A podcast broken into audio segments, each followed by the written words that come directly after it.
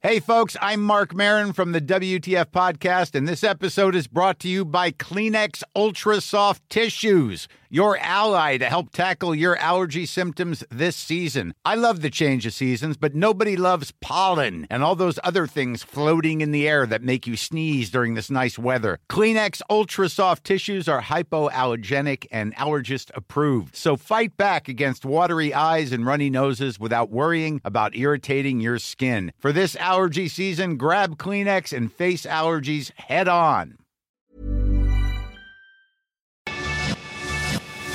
Te lo cuento, te lo cuento. Tu dosis diaria de noticias. Hola, soy Pau Mendieta y aquí te va tu dosis diaria de noticias. Te lo cuenta, te lo cuento. Humo negro en San Lázaro. Aunque la Junta de Coordinación Política de la Cámara de Diputados había elegido a una priista para presidir la mesa directiva, el Pleno batió la propuesta. El PRI y el Partido del Trabajo se están peleando para encabezar la Cámara Baja en este nuevo periodo, algo que por ley le tocaba al PRI por ser la tercera fuerza política. El problemita, el PT fichó a otros diputados para quitarle el lugar, y para acabarla de amolar, uno de ellos decidió que siempre no se pasaría de Morena al PT. Así que el PRI y el PT quedaron empatados. Antes de que se alborotara más el gallinero, AMLO dijo que no se vale hacer cosas que a todas luces son indebidas y pidió respetar la ley, algo que no le gustó a Gerardo Fernández Noroña, el petista que competía por la presidencia. Y entonces, en medio de toda la grilla, la Junta de Coordinación Política decidió que la diputada del PRI, Dulce María Sauri, sería la próxima presidenta de la mesa directiva. Pero el Pleno no aceptó la planilla, así que Laura Rojas seguirá al frente de la Cámara hasta el 5 de septiembre cuando se vuelva a votar. ¿Les dieron a tole con el dedo? Mexicanos contra la Corrupción y la Impunidad reportó que la FGR tenía desde hace dos años los documentos que Emilio Lozoya presentó para salvarse. ¿Cómo está el cuento? Como parte de su estrategia, el testigo colaborador para recibir un beneficio legal, el exdirector de Pemex le presentó a la Fiscalía General de la República varios documentos que comprueban que Odebrecht le metió dinero a la campaña de Enrique Peña Nieto a través de unos asesores electorales. El tema es que según los documentos a los que tuvo acceso Mexicanos contra la Corrupción, Lozoya no le contó a la FGR que para ocultar esos pagos simularon proyectos de minería en Sudamérica, triangulando dinero entre una empresa suya en las Islas Vírgenes Británicas y un banco suizo. Sin embargo, la Fiscalía ya sabía de esto desde hace dos años, cuando todavía era la PGR. Por en 2017, la PGR le pidió a las autoridades de Suiza que le mandaran las cartas que involucraban a los asesores de la campaña de Peña Nieto con Odebrecht. El gobierno suizo mandó toda la documentación en septiembre de 2018, cuando estaba Alberto Elías Beltrán al frente de la Procuraduría. Un intento por la paz. El gobierno de transición de Sudán firmó un acuerdo con algunos grupos rebeldes para estabilizar ciertas zonas del país, incluyendo Darfur. Acuérdate que desde 2019, cuando el dictador sudanés Omar al-Bashir dejó el poder, una junta civil militar formó un gobierno de transición para estabilizar al país, luego de 20 años de un conflicto armado que ha dejado cientos de miles de muertos e incluso un genocidio en la región de Darfur. Obviamente, Sudán no se pacificó inmediatamente después de la caída de al-Bashir, así que el gobierno intentó ponerse de acuerdo con los grupos rebeldes y ayer finalmente tuvo éxito. ¿Qué logró? Firmó la paz con cinco grupos rebeldes que se aliaron bajo el nombre de Frente Revolucionario Sudanés para que haya un alto al fuego en Darfur, Kordofán del Sur y el Nilo Azul. Además, con este pacto los militares de los grupos rebeldes se podrán incorporar a las fuerzas de seguridad nacional. Las preocupaciones. Al menos dos grupos rebeldes no le entraron al acuerdo y los pactos que se habían alcanzado en 2006 y 2011 no dieron resultados. López Obrador no le está pasando muy bien, o al menos eso señala la última encuesta de reforma, donde la aprobación de su mandato bajó 3 puntos entre marzo y agosto, para quedar en 56%, mientras que la desaprobación creció un 6% para llegar a un 41%. ¿Qué dijo AMLO? Que la encuesta está cuchareada y que él tiene otros datos que lo ponen con una aprobación de 64%. Incluso dijo que está evaluado como el segundo mejor presidente del mundo. Pero no todos son tristezas porque según el país, 64.7% de la gente cree que las políticas de AMLO están reduciendo la corrupción. Hace unos días, Víctor Toledo, el secretario de Medio Ambiente y Recursos Naturales, dijo que la 4T era una contradicción y ayer presentó su renuncia. ¿Te refrescamos la memoria?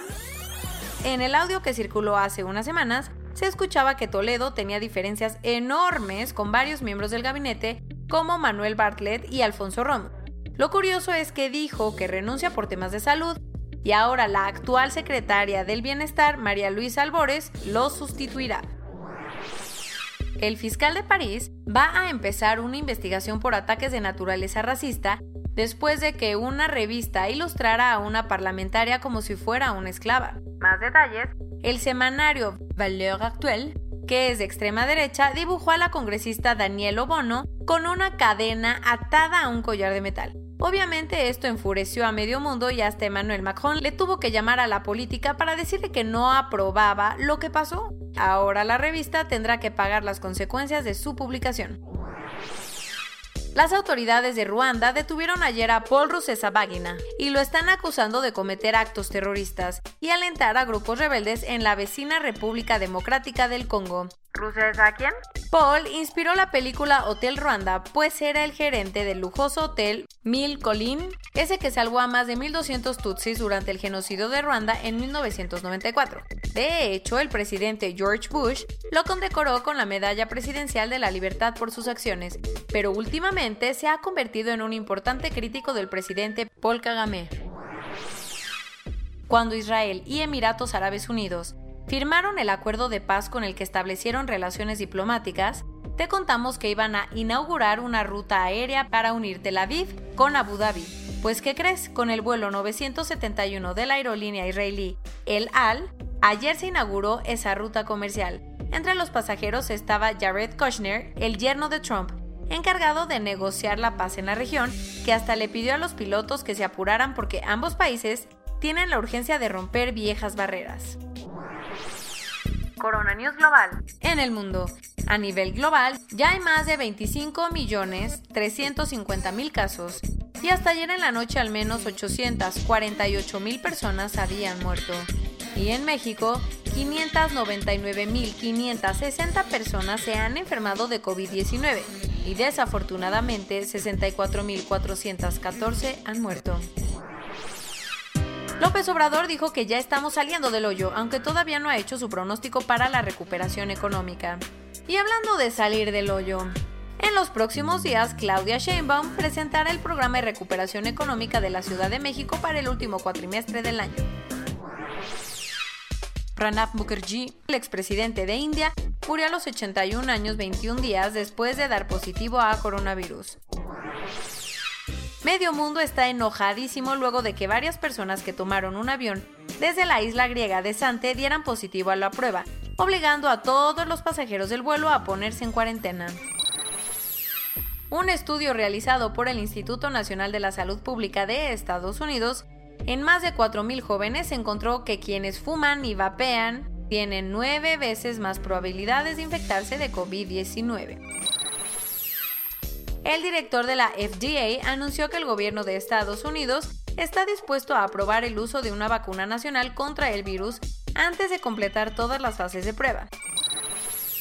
Las farmacéuticas GlaxoSmithKline y Vir Biotechnology anunciaron que sus prototipos de vacunas ya iniciaron pruebas en humanos y están tan confiados que creen que pueden estar listas para el primer semestre del 2021. Y esto es todo por hoy. Nos vemos mañana con tu nueva dosis de noticias. Pau Mendieta se despide.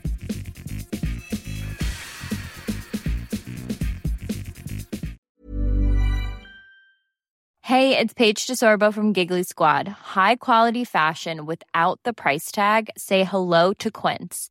I'm snagging high-end essentials like cozy cashmere sweaters, sleek leather jackets, fine jewelry, and so much more. With Quince being 50 to 80% less than similar brands. And they partner with factories that prioritize safe, ethical, and responsible manufacturing. I love that. Luxury quality within reach. Go to quince.com slash style to get free shipping and 365 day returns on your next order. Quince.com slash style.